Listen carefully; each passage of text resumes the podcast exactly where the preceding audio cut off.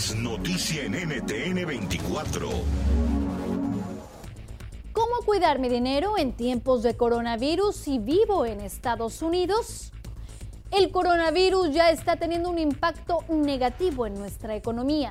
Por eso es muy importante estar informados y preparados. Haga un presupuesto y reduzca sus gastos a lo mínimo necesario. Muchas empresas se han visto obligadas a reducir las horas de trabajo, dar permisos no remunerados e incluso recortar personal porque ya no pueden cubrir sus gastos. Si ese es su caso, usted puede pedir ayuda al Departamento de Desempleo en su estado. Si su fondo de retiro está perdiendo valor, no se asuste y retire el dinero. Mejor espere, porque el mercado va a volver a subir y su fondo se revalorizará.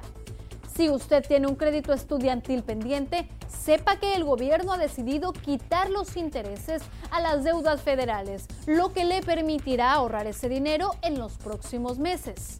Si usted es dueño de un pequeño negocio, la Small Business Administration de Estados Unidos estará ofreciendo ayudas económicas para mitigar el efecto del coronavirus. Para más información, ingrese a la página web que ve en pantalla.